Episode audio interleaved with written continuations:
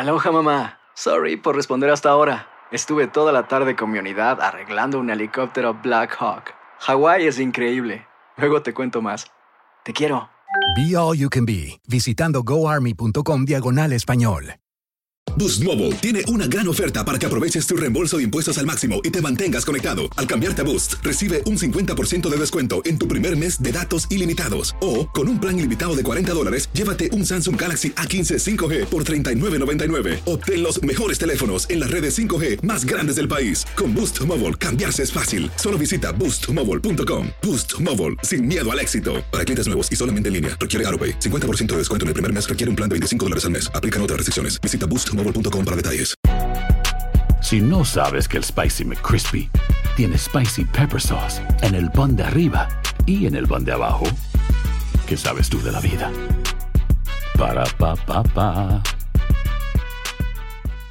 Univisión Reporta es un podcast de euforia.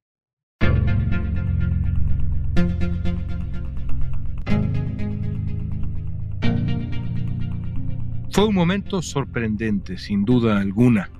El levantamiento del grupo Wagner, este ejército paramilitar muy cercano a Vladimir Putin, muy cercano al gobierno de Putin, que puso en jaque, aunque fuera por unas horas, a ese mismo gobierno al que servía. Un mes después del alzamiento del grupo Wagner, voces de expertos coinciden en que el poder de Vladimir Putin está debilitado de alguna manera. No queda claro qué tan profunda es la fractura, pero de que existe, existe. Mientras tanto, el presidente de Rusia ha reiterado su alianza con Bielorrusia, ha movilizado armas nucleares y ha amenazado a otros países en la OTAN, como Polonia. ¿Qué trama Vladimir Putin? ¿Qué va a pasar en la guerra rusa contra Ucrania? ¿Cómo puede terminar? ¿Cuándo? Lo vamos a analizar hoy junto al experto en terrorismo, mediación y paz, Mauricio Mechulam, director del Centro de Investigación para la Paz en México. Hoy es lunes 31 de julio, soy León Krause, esto es Univisión Reporta.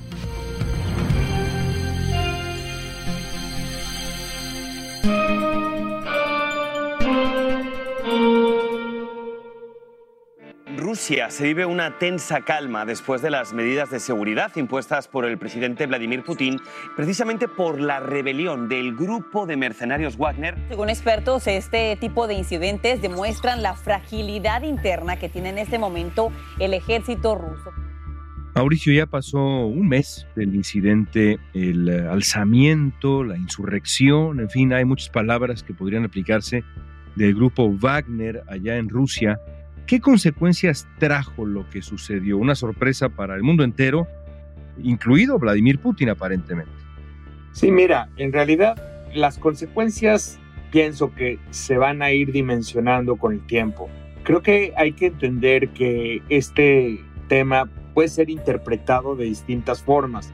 De un lado, esto exhibe una serie de vulnerabilidades que por lo menos no teníamos el radar que existían al interior de Rusia. Putin era considerado como el hombre fuerte con el control de todos los hilos. Entonces de pronto el hecho de que un aliado, porque hay que decirlo así, es un aliado del Kremlin, no es así como un grupo de mercenarios X. ¿eh? El grupo Wagner es un aliado estratégico de la política exterior del Kremlin desde por lo menos 2014, habría que decir incluso antes. Entonces, que un aliado así de pronto se te esté revelando, te tomó unas instalaciones militares en Rostov-on-Don, Don, estaba marchando hacia Moscú, te derriba unos helicópteros, un poco como qué está pasando y qué actores estaban a favor de esa agrupación. Luego, lo que vimos, una negociación cuyos detalles todavía no terminamos de conocer y entonces todo esto sigue en desarrollo.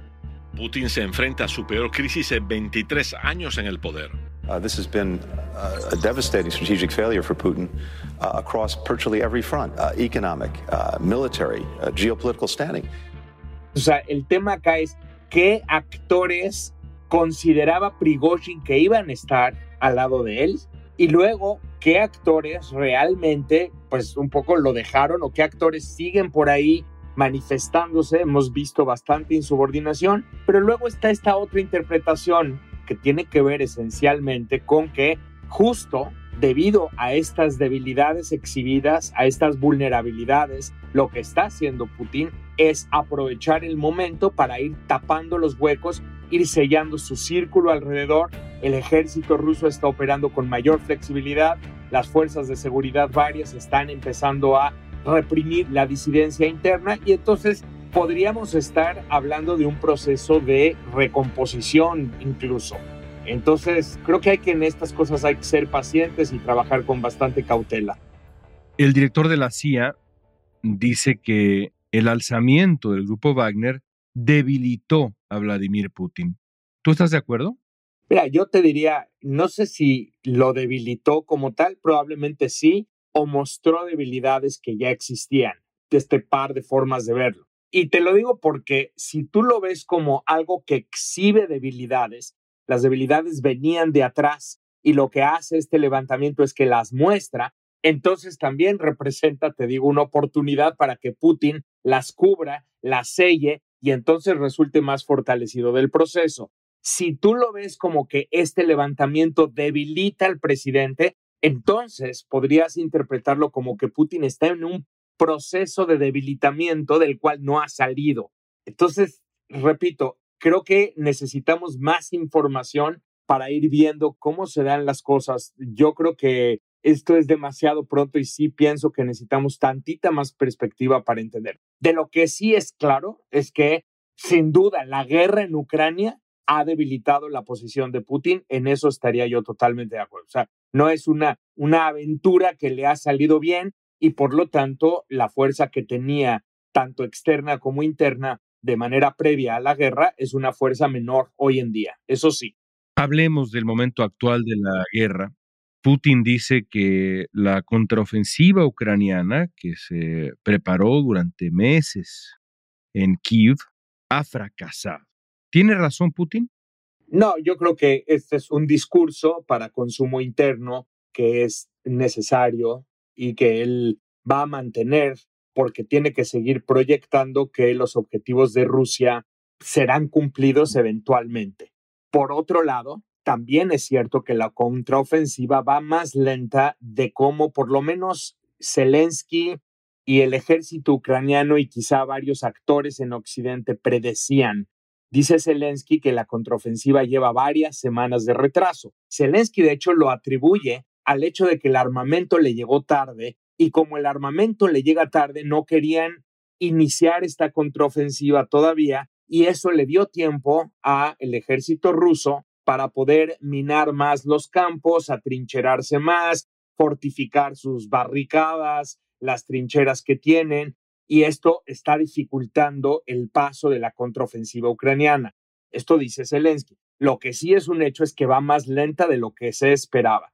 Sin embargo, yo de verdad invito a la audiencia a que revisemos las filtraciones de inteligencia que fueron publicadas hace algunos meses y tú vas a ver algunas interpretaciones de generales estadounidenses como el propio jefe del Estado Mayor Conjunto, el general Mark Milley, que él decía que la contraofensiva iba a tener resultados limitados y lentos. O sea, esto ya era de alguna forma predicho por parte de algunos actores dentro del propio Estados Unidos y en Occidente en general. Entonces aquí lo que pasa es que se mezclan los tiempos militares con los tiempos políticos, León.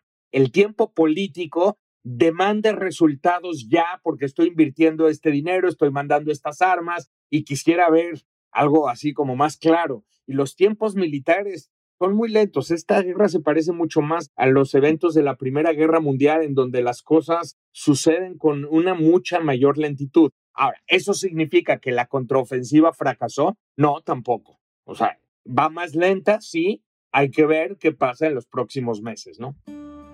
A mediados de junio, el presidente Vladimir Putin de Rusia anunció que ubicó en Bielorrusia un primer lote de armas nucleares tácticas, esto según la BBC. Durante el Foro Económico Internacional de San Petersburgo, Putin dijo que estas armas solamente serán usadas si el territorio o el Estado ruso llegan a estar amenazados. La capital de Bielorrusia ya sirvió como plataforma de lanzamiento cuando comenzó la invasión de Ucrania en febrero de 2022. Putin acaba de mandar armas nucleares a Bielorrusia. Yo te preguntaría por qué es parte de su necesidad de controlar la narrativa de la guerra, mostrando poder a través de las armas, el envío de armas, el despliegue, o podría ser, para preocupación del mundo entero, indicio de algún plan de ofensiva, sobre todo en una coyuntura particularmente complicada, que es en la que se encuentra el Kremlin. ¿Qué lees ahí? Yo te diría que tácticamente no es necesario mover las armas desde Rusia hasta Bielorrusia como para que estas armas lleguen a sitios de donde no llegarían desde Rusia. Rusia tiene capacidad de atacar desde territorio ruso a cualquier parte de Europa, cualquier parte de Estados Unidos, no tiene un sentido táctico lógico. Entonces la lectura es mucho más en el sentido simbólico, psicológico, político, en esta guerra de nervios, en esta guerra de decir, estoy involucrando a mi aliado para que se quede en evidencia que también estoy protegiendo territorio de Bielorrusia y para jugar otra vez con la narrativa nuclear. Y digo otra vez porque Putin lo ha estado haciendo desde el día uno de esta guerra en adelante Rusia, que dice que actuará con claridad y firmeza si Ucrania entra a la OTAN. Pero además Rusia está advirtiendo sobre consecuencias catastróficas para Europa si la guerra se recrudece. Putin no está terminado, eh, está debilitado, pero no está terminado. La narrativa nuclear ha estado ahí sobre la mesa. Y al respecto vale la pena mencionar que dentro de Rusia sí está habiendo una importante discusión. Y entonces también esto hace eco de las críticas que está recibiendo Putin dentro de Rusia. La discusión al interior de Rusia tiene que ver con que justamente no es aceptable que una potencia nuclear como Rusia esté siendo humillada en el terreno de las hostilidades como lo está siendo en este momento. Que Rusia debería escalar y debería responder con mucha mayor fuerza. Ya muy interesante, en, en las últimas semanas incluso algunos expertos de línea más dura están hablando de la posibilidad de lanzar un primer ataque en contra de Europa, en contra de países miembros de la OTAN y que Rusia debe operar sin miedo en esa dirección, porque no es justo y no es correcto que una superpotencia nuclear tenga que estar viviendo esta humillación. Entonces esto es un tema que está ahí en la mesa. ¿Hay riesgos de que la ofensiva rusa se expanda, se amplíe a otros territorios europeos? Lo vamos a analizar con Mauricio Meshulama al volver.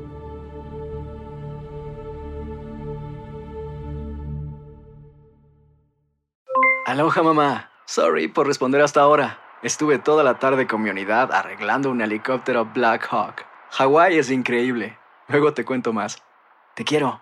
Be All You Can Be, visitando goarmy.com diagonal español. Boost Mobile tiene una gran oferta para que aproveches tu reembolso de impuestos al máximo y te mantengas conectado. Al cambiarte a Boost, recibe un 50% de descuento en tu primer mes de datos ilimitados. O, con un plan ilimitado de 40 dólares, llévate un Samsung Galaxy A15 5G por $39.99. Obtén los mejores teléfonos en las redes 5G más grandes del país. Con Boost Mobile, cambiarse es fácil. Solo visita boostmobile.com. Boost Mobile, sin miedo al éxito. Para clientes nuevos y solamente en línea, requiere AroPay. 50% de descuento en el primer mes requiere un plan de 25 dólares al mes. Aplican otras restricciones. Visita Boost para detalles. Si no sabes que el Spicy McCrispy tiene Spicy Pepper Sauce en el pan de arriba y en el pan de abajo, ¿qué sabes tú de la vida? Para, pa, pa, pa. Estamos platicando con el internacionalista Mauricio Meshulam sobre los posibles próximos pasos de Vladimir Putin y qué va a pasar en esta brutal guerra rusa contra Ucrania que lleva ya considerablemente más de un año. Recientemente, el presidente de Bielorrusia, Alexander Lukashenko, se reunió con Putin en Moscú y ambos aseguraron que los soldados mercenarios del grupo Wagner que participaron en el alzamiento tenían la intención de irse a Polonia, esto de acuerdo con la Deutsche Welle. Putin además acusó a Polonia de tener ambiciones territoriales en la antigua Unión Soviética y dijo que el Kremlin reaccionaría a cualquier agresión contra Bielorrusia con todos los medios a su alcance, así lo dijo Putin.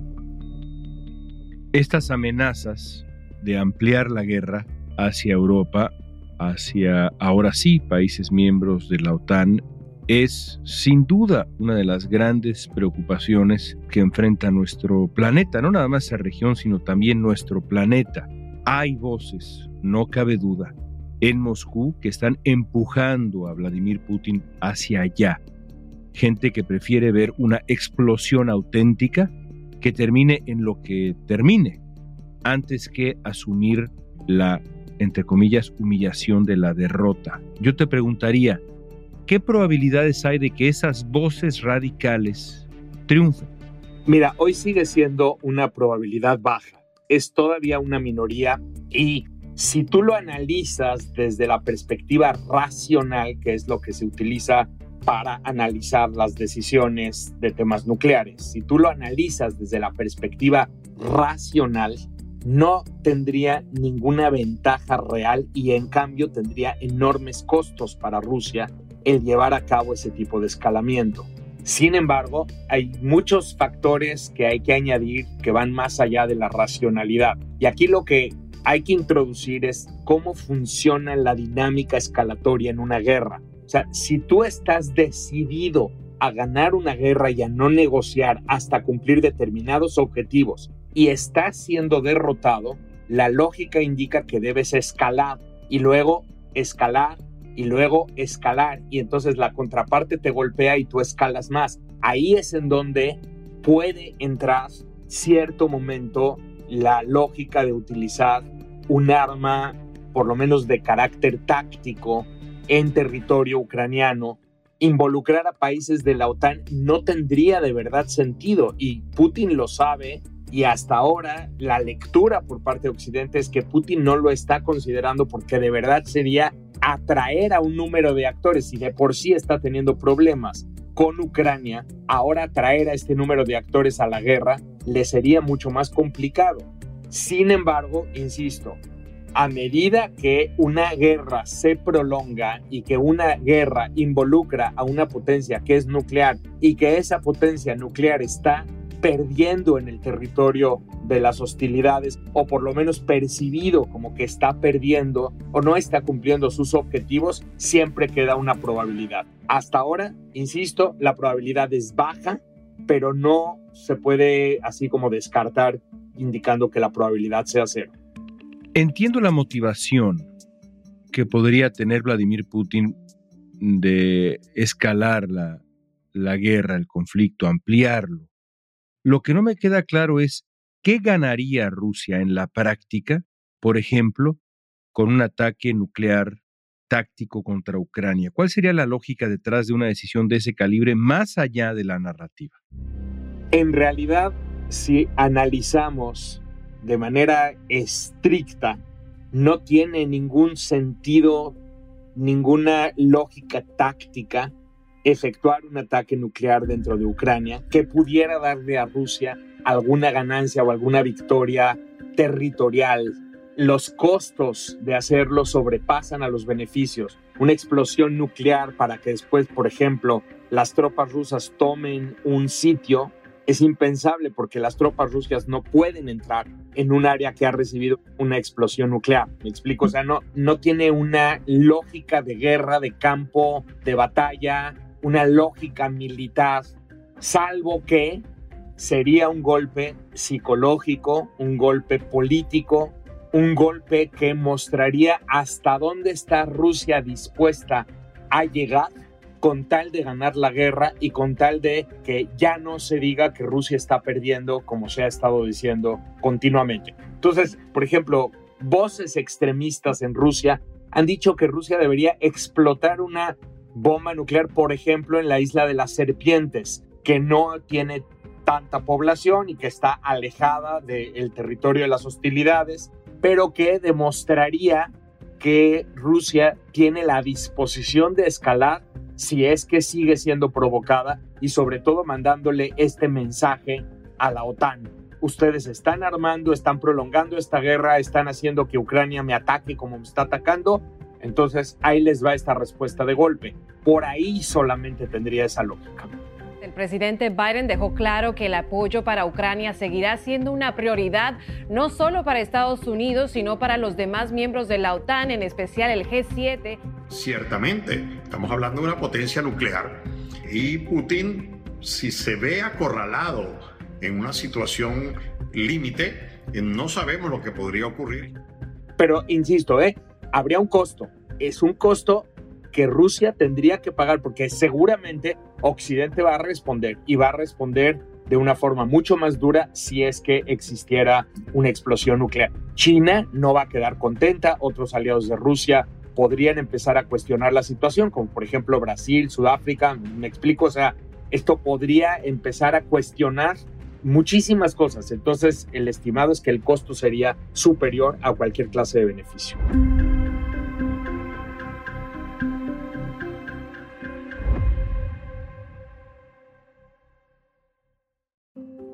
La semana pasada Rusia promulgó una ley que eleva la edad de los reservistas del ejército hasta los 55 años. Hasta ahora la edad de baja de la reserva era a partir de los 50 años. La modificación se implementará de modo escalonado a partir del 1 de enero de 2024.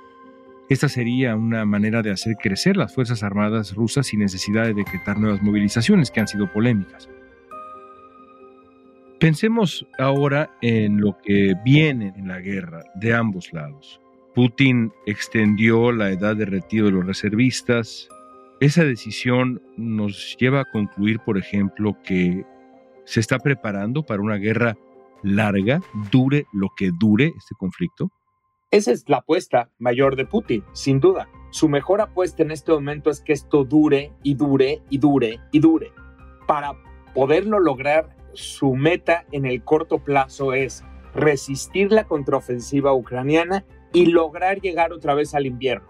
Porque si se logra llegar otra vez al invierno, se detiene por lo pronto la amenaza, se congela el conflicto una vez más y ya estamos otra vez en febrero o marzo, ahora del 2024, y entonces empiezas a prolongar los tiempos, ya no solamente en Ucrania, empiezas a prolongar los tiempos en Occidente, entre los aliados que están apoyando a Ucrania. Tú piensa esto mismo y proyectalo en las campañas electorales en Estados Unidos. Imagínate que estamos en 2024 y que se empieza a discutir el tema de la ayuda a Ucrania, se empieza a discutir el hecho de que la guerra ya llevaría dos años, y estamos en febrero del 2024, la guerra ya llevaría dos años, y todo esto empieza a generar una discusión política interna en Estados Unidos y también en otros países de Occidente. Entonces, la apuesta de Putin es prolongar lo más posible, tratar de mantener el territorio que actualmente tiene en su posesión y tratar de hacer que esto dure. El tiempo está a favor de Putin. La paciencia política, como decíamos hace unos momentos, se agota. Y creo que es la mejor apuesta que Putin está buscando. Entonces, en preparación, claro, lo que Rusia está tratando de hacer es tener la fuerza humana necesaria disponible para generar la densidad en el terreno. O sea, estas cientos de miles de personas en territorio ucraniano garantizan una presencia, una permanencia y una dificultad para que Ucrania recupere el territorio. Eso garantiza meses y meses y meses. Déjame terminar preguntándote esto. Los ucranianos han asombrado al mundo con su fortaleza y su voluntad. En un texto reciente señalabas que en Occidente hay dos vertientes de pensamiento. Por un lado, los que dicen que Ucrania debe tratar de vencer de manera absoluta. Por otro, los que piensan que hay que negociar con Putin hoy por hoy, hoy, ¿cuál desenlace te parece más probable para la guerra, brutal guerra rusa contra Ucrania? Yo soy de quienes piensa que está difícil sacar a Rusia de todo el territorio ucraniano. Y tengo que decir que hay voces en Estados Unidos que piensan exactamente eso. Lo que pasa es que cada vez que lo dicen son enormemente atacadas o son minimizadas. ¿eh? pero sí definitivamente pensar que Rusia se salga completamente, por ejemplo, de Crimea o, por ejemplo, de las zonas del este ucraniano que tenía antes de las hostilidades actuales, ¿no? O sea, entre 2014 y 2022, pensar que Rusia abandone esas partes no se ve muy factible no en este momento, no como están las cosas, de verdad. O sea, yo creo que un compromiso de Putin, y tampoco lo veo muy factible en este instante, o sea, llevar a Putin a un compromiso de regresar a donde estaba previo a febrero del 2022, ya sería un enorme logro. Yo creo que por ahí es por donde se puede empezar a aspirar. Pero decir que se va a salir completamente Rusia de Crimea y del este ucraniano, no veo que existan las condiciones materiales para lograrlo. Puedo estar equivocado y también puede suceder que la guerra siga escalando, ¿no? Pero por ahora no lo estoy viendo en el corto y mediano plazo. Mauricio, gracias por esta radiografía que haces del conflicto para nosotros y con nosotros en Univisión Reporta. Un abrazo. Gracias. Un abrazo, León. Muchísimas gracias. Finalmente, el miércoles comenzó una nueva contraofensiva ucraniana. De acuerdo con la AP, se han reportado feroces combates en el sureste de Ucrania, donde un funcionario occidental dijo que Kiev ha lanzado una gran campaña y el presidente ruso Vladimir Putin expresó que las hostilidades se han intensificado significativamente. Rusia ha atacado ciudades ucranianas que son patrimonio de la humanidad y lo ha hecho con total impunidad. Así ha ocurrido, por ejemplo, con Odessa, que es una ciudad bellísima. Los horrores de la guerra continúan. Esta pregunta es para ti. ¿Cómo va a terminar la guerra rusa contra Ucrania? Usa la etiqueta Univisión Reporta en redes sociales. Danos tu opinión en Facebook, Instagram, Twitter o TikTok.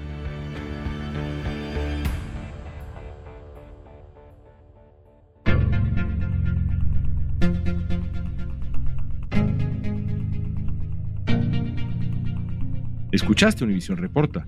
Si te gustó este episodio, síguenos, compártelo con otros. En la producción ejecutiva, Olivia Liendo. Producción de contenidos, Mili Supan. Booking, Soía González. Música original de Carlos Jorge García, Luis Daniel González y Jorge González. Soy León Krause, gracias por escuchar Univisión Reporta.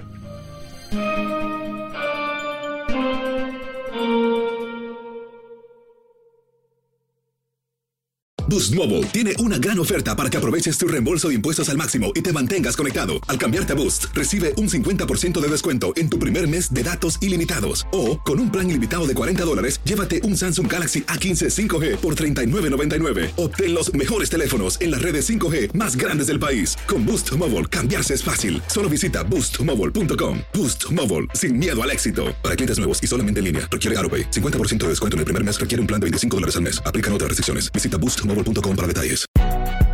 Si no sabes que el Spicy McCrispy tiene Spicy Pepper Sauce en el pan de arriba y en el pan de abajo, ¿qué sabes tú de la vida? Para, pa, pa, pa. Lucero junto a José Ron protagonizan El Gallo de Oro. Gran estreno miércoles 8 de mayo a las 9 por Univisión. Y de las mejores.